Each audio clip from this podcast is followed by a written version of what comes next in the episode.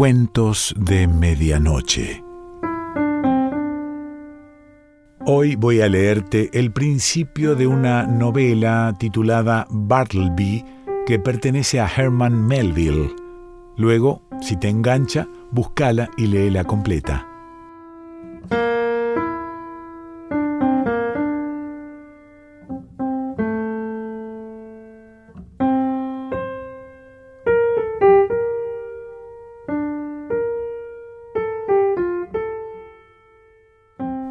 Soy un hombre de cierta edad. En los últimos 30 años mis actividades me han puesto en íntimo contacto con un gremio interesante y hasta singular, del cual, entiendo, nada se ha escrito hasta ahora, el de los amanuenses o copistas judiciales.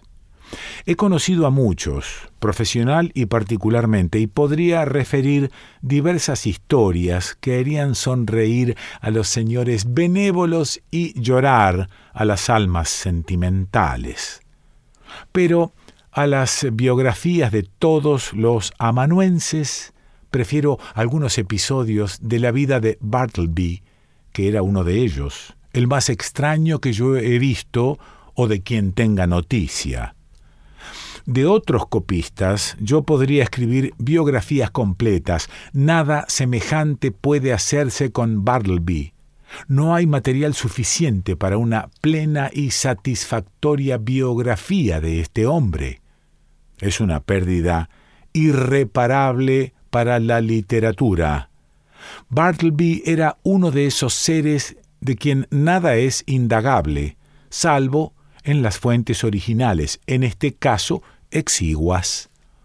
De Bartleby no sé otra cosa que la que vieron mis asombrados ojos, salvo un nebuloso rumor que figurará en el epílogo. Antes de presentar al amanuense, tal como lo vi por primera vez, conviene que registre algunos datos míos, de mis empleados, de mis asuntos, de mi oficina y de mi ambiente general. Esa descripción es indispensable para una inteligencia adecuada del protagonista de mi relato. Soy, en primer lugar, un hombre que desde la juventud ha sentido profundamente que la vida más fácil es la mejor. Por eso, aunque pertenezco a una profesión proverbialmente enérgica y a veces nerviosa hasta la turbulencia, jamás he tolerado que esas inquietudes conturben mi paz.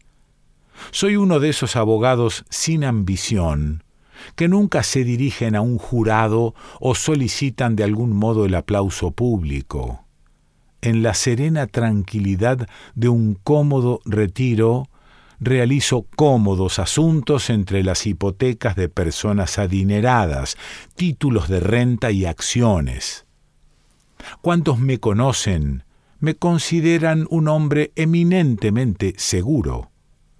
El finado Juan Jacobo Astor, personaje muy poco dado a poéticos entusiasmos, no titubeaba en declarar que mi primera virtud era la prudencia y la segunda el método. No lo digo por vanidad, pero registro el hecho de que mis servicios profesionales no eran desdeñados por el finado Juan Jacobo Astor, nombre que reconozco, me gusta repetir porque tiene un sonido eh, orbicular y tintinea como el oro acuñado. Espontáneamente agregaré que yo no era insensible a la buena opinión del finado Juan Jacobo Astor. Poco antes de la historia que narraré, mis actividades habían aumentado en forma considerable. Había sido nombrado para el cargo, ahora suprimido en el estado de Nueva York, de agregado a la Suprema Corte. No era un empleo difícil, pero sí muy agradablemente remunerativo. Raras veces me encojo, raras veces me permito una indignación peligrosa ante las injusticias y los abusos, pero ahora me permitiré ser temerario y declarar que considero la súbita y violenta supresión del cargo de agregado por la nueva Constitución como un acto prematuro, pues yo tenía por descontado hacer de sus gajes una renta vitalicia y sólo percibí los de algunos años. Pero esto es al margen. Mis oficinas ocupaban un piso alto en el número 10 de Wall Street. Por un lado daban a la pared blanqueada de un espacioso tubo de aire cubierto por una claraboya y que abarcaba todos los pisos. Este espectáculo era más bien manso, pues le faltaba lo que los paisajistas llaman animación. Aunque así fuera, la vista del otro lado ofrecía, eh, por lo menos, un contraste. En esa dirección, las ventanas dominaban sin el menor obstáculo una alta pared de ladrillo ennegrecida por los años y por la sombra. Las ocultas bellezas de esta pared no exigían un telescopio, pues estaban a pocas varas de mis ventanas para beneficio de espectadores miopes. Mis oficinas ocupaban el segundo piso a causa de la gran elevación de los edificios vecinos. El espacio entre esta pared y la mía se parecía no poco a un enorme tanque cuadrado. En el período anterior al advenimiento de Bartleby, yo tenía dos escribientes bajo mis órdenes y un muchacho muy vivo para los mandados. El primero, Turkey, el segundo, Nippers, el tercero, Ginger. Estos son nombres que no es fácil encontrar en las guías. Eran, en realidad, sobrenombres, mutuamente conferidos por mis empleados y que expresaban sus respectivas personas o caracteres. Turkey era un inglés bajo, obeso, de mi edad más o menos, esto es, no lejos de los sesenta. De mañana podríamos decir su rostro era rosado, pero después de las doce, su hora de almuerzo, resplandecía como una hornalla de carbones de Navidad y seguía resplandeciendo, pero con un descenso gradual, hasta las seis de la tarde. Después yo no veía más al propietario de ese rostro, quien coincidiendo en su cenit con el sol parecía ponerse con él, para levantarse, culminar y declinar al día siguiente con la misma regularidad y la misma gloria. En el decurso de mi vida he observado singulares coincidencias, de las cuales no es la menor el hecho de que el preciso momento en que Turkey, con roja y radiante faz, emitía sus más vívidos rayos, indicaba el principio del período durante el cual su capacidad de trabajo quedaba seriamente afectada para el resto del día. No digo que se volviera absolutamente aragán u hostil al trabajo, por el contrario, se volvía demasiado enérgico. Había entonces en él una exacerbada, frenética, temeraria y disparatada actividad. Se descuidaba al mojar la pluma en el tintero. Todas las manchas que figuran en mis documentos fueron ejecutadas por él después de las doce del día. En las tardes no sólo propendía a echar manchas, a veces iba más lejos y se ponía barullento.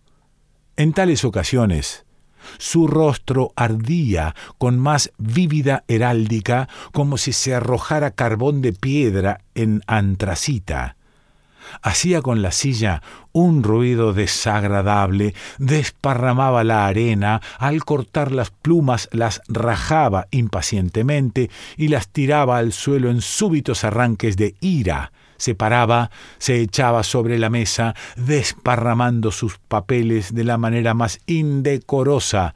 Triste espectáculo en un hombre ya entrado en años. Sin embargo, como era, por muchas razones, mi mejor empleado y siempre antes de las doce el ser más juicioso y diligente y capaz de despachar numerosas tareas de un modo incomparable, me resignaba a pasar por alto sus excentricidades, aunque ocasionalmente me veía obligado a reprenderlo. Sin embargo, lo hacía con suavidad, pues aunque Turkey era de mañana el más cortés, más dócil y más reverencial de los hombres, estaba predispuesto por las tardes a la menor provocación a ser áspero de lengua, es decir, insolente. Por eso, valorando sus servicios matinales, como yo lo hacía, y resuelto a no perderlos, pero al mismo tiempo incómodo por sus provocadoras maneras después del mediodía, y como hombre pacífico, poco deseoso de que mis amonestaciones provocaran respuestas impropias, resolví un sábado a mediodía, siempre estaba peor los sábados, sugerirle muy bondadosamente que tal vez, ahora que empezaba a envejecer, sería prudente abreviar sus tareas. En una palabra, no necesitaba venir a la oficina más que de mañana. Después del almuerzo era mejor que se fuera a descansar a su casa hasta la hora del té. Pero no. Insistió en cumplir sus deberes vespertinos. Su rostro se puso intolerablemente fogoso y gesticulando con una larga regla en el extremo de la habitación, me aseguró enfáticamente que si sus servicios eran útiles de mañana, cuánto más indispensables no serían de tarde. Eh, con toda deferencia, señor, dijo Turkey entonces, me considero su mano derecha. De mañana ordeno y despliego mis columnas, pero de tarde me pongo a la cabeza y bizarramente arremeto contra el enemigo, así, e hizo una violenta embestida con la regla. Y los borrones, insinué yo, es verdad, pero con todo respeto, señor, contemple estos cabellos. Estoy envejeciendo. Seguramente, señor, un borrón o dos en una tarde calurosa no pueden reprocharse con severidad a mis canas. La vejez, aunque borronea una página, es honorable. Con permiso, señor, los dos estamos envejeciendo. Este llamado a mis sentimientos personales resultó irresistible. Comprendí que estaba resuelto a no irse. Hice mi composición de lugar, resolviendo que por las tardes le confiaría solo documentos de menor importancia. Nippers, el segundo de mi lista, era un muchacho de unos 25 años, cetrino, melenudo, algo pirático. Siempre lo consideré una víctima de dos poderes malignos, la ambición y la indigestión. Evidencia de la primera era cierta impaciencia en sus deberes de mero copista y una injustificada usurpación de asuntos estrictamente profesionales, tales como la redacción original de documentos legales. La indigestión se manifestaba en rachas de sarcástico mal humor, con notorio rechinamiento de dientes cuando cometía errores de copia, innecesarias maldiciones, silbadas más que habladas, en lo mejor de sus ocupaciones y especialmente por un continuo disgusto con el nivel de la mesa en que trabajaba. A pesar de su ingeniosa aptitud mecánica, nunca pudo Nippers arreglar esa mesa a su gusto. Le ponía astillas debajo, cubos de distinta clase, pedazos de cartón y llegó hasta ensayar un prolijo ajuste con tiras de papel secante doblado. Pero todo era en vano si para comodidad de su espalda levantaba la cubierta de su mesa en un ángulo agudo hacia el mentón y escribía como si un hombre usara el empinado techo de una casa holandesa como escritorio, la sangre circulaba mal en sus brazos. Si bajaba la mesa al nivel de su cintura y se agachaba sobre ella para escribir, le dolían las espaldas. La verdad es que Nippers no sabía lo que quería. O, si algo quería, era verse libre para siempre de una mesa de copista. Entre las manifestaciones de su ambición enfermiza, tenía la pasión de recibir a ciertos tipos de apariencia ambigua y trajes rotosos a los que llamaba sus clientes. Comprendí que no sólo le interesaba la política parroquial, a veces hacía sus negocitos en los juzgados y no era desconocido en las antesalas de la cárcel. Tengo buenas razones para creer, sin embargo, que un individuo que lo visitaba en mis oficinas y a quien pomposamente insistía en llamar mi cliente era sólo un acreedor y la escritura una cuenta. Pero con todas sus fallas y todas las molestias que me causaba, Nippers, como su compatriota Turkey, me era muy útil. Escribía con rapidez y letra clara. Cuando quería, no le faltaban modales distinguidos. Además, siempre estaba vestido como un caballero, y con esto daba tono a mi oficina. En lo que respecta a Turkey, me daba mucho trabajo evitar el descrédito que reflejaba sobre mí. Sus trajes parecían grasientos y olían a comida. En verano usaba pantalones grandes y bolsudos. Sus sacos eran execrables. El sombrero no se podía tocar, pero mientras sus sombreros me eran indiferentes, ya que su natural cortesía y deferencia como inglés subalterno lo llevaban a sacárselo apenas entraba en el cuarto, su saco ya era otra cosa. Hablé con él respecto de su ropa, sin ningún resultado. La verdad era, supongo, que un hombre con renta tan exigua no podía ostentar al mismo tiempo una cara brillante y una ropa brillante. Como observó Nippers una vez, Turkey gastaba casi todo su dinero en tinta roja. Un día de invierno le regalé a Turkey un sobretodo mío de muy decorosa apariencia, un sobretodo gris acolchado de gran abrigo, abotonado desde el cuello hasta las rodillas. Pensé que Turkey apreciaría el regalo y moderaría sus estrépitos e imprudencias, pero no. Creo que el hecho de enfundarse en un sobretodo tan suave y tan acolchado ejercía un pernicioso efecto sobre él, según el principio de que un exceso de avena es perjudicial para los caballos. De igual manera que un caballo impaciente muestra la avena que ha comido, así Turkey mostraba su sobre todo. Le daba insolencia. Era un hombre a quien perjudicaba la prosperidad. Aunque en lo referente a la continencia de Turkey yo tenía mis presunciones, en lo referente a Nippers estaba persuadido de que cualesquiera fueran sus faltas en otros aspectos, era por lo menos un joven sobrio. Pero la propia naturaleza era su tabernero, y desde su nacimiento le había suministrado un carácter tan irritable y tan alcohólico que toda bebida subsiguiente le era superflua.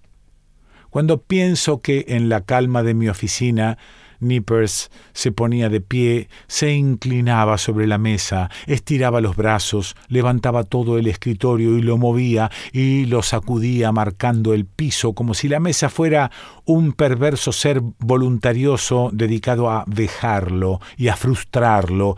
Claramente comprendo que para Nippers el aguardiente era superfluo. Era una suerte para mí que, debido a su causa primordial, la mala digestión. La irritabilidad y la consiguiente nerviosidad de Nippers eran más notables de mañana y que de tarde estaba relativamente tranquilo. y como los paroxismos de Turkey solo se manifestaban después de mediodía, nunca debí sufrir a la vez las excentricidades de los dos. Los ataques se relevaban como guardias.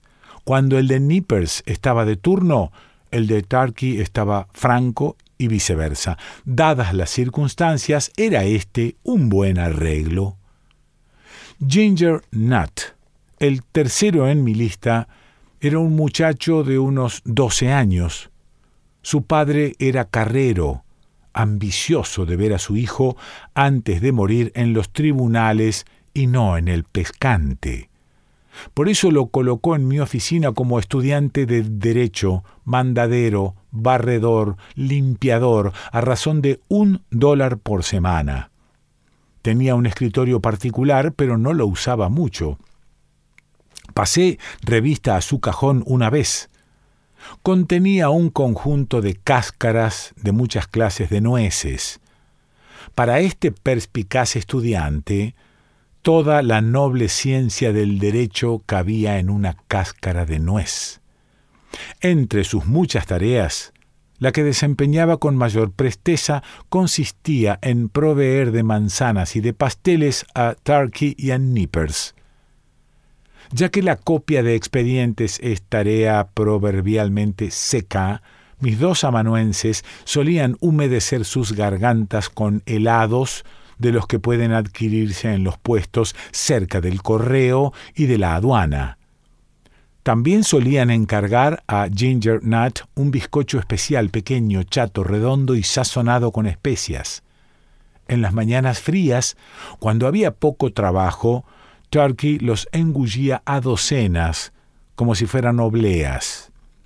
Lo es cierto es que por un penique venden seis u ocho, y el rasguido de la pluma se combinaba con el ruido que hacía al triturar las abiscochadas partículas. Entre las confusiones vespertinas y los fogosos atolondramientos de Turkey, recuerdo que una vez humedeció con la lengua un bizcocho de jengibre y lo estampó como sello en un título hipotecario. Estuve entonces a un tris de despedirlo, pero me desarmó con una reverencia oriental, diciéndome con permiso, señor, creo que he estado generoso suministrándole un sello a mis expensas. Mis primitivas tareas de escribano de transferencias y buscador de títulos y redactor de documentos recónditos de toda clase aumentaron considerablemente con el nombramiento de agregado a la Suprema Corte. Ahora había mucho más trabajo, para el que no bastaban mis escribientes. Requerí un nuevo empleado. En contestación a mi aviso, un joven inmóvil apareció una mañana en mi oficina. La puerta estaba abierta, pues era verano. Reveo esa figura, pulcra, lamentablemente decente, incurablemente desolada. Era Bartleby.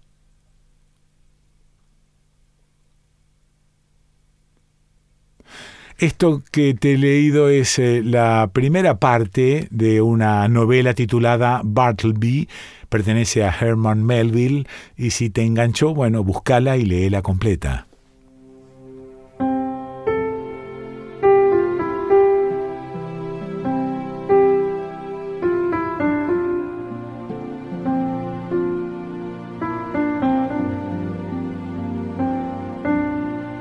Cuentos de medianoche.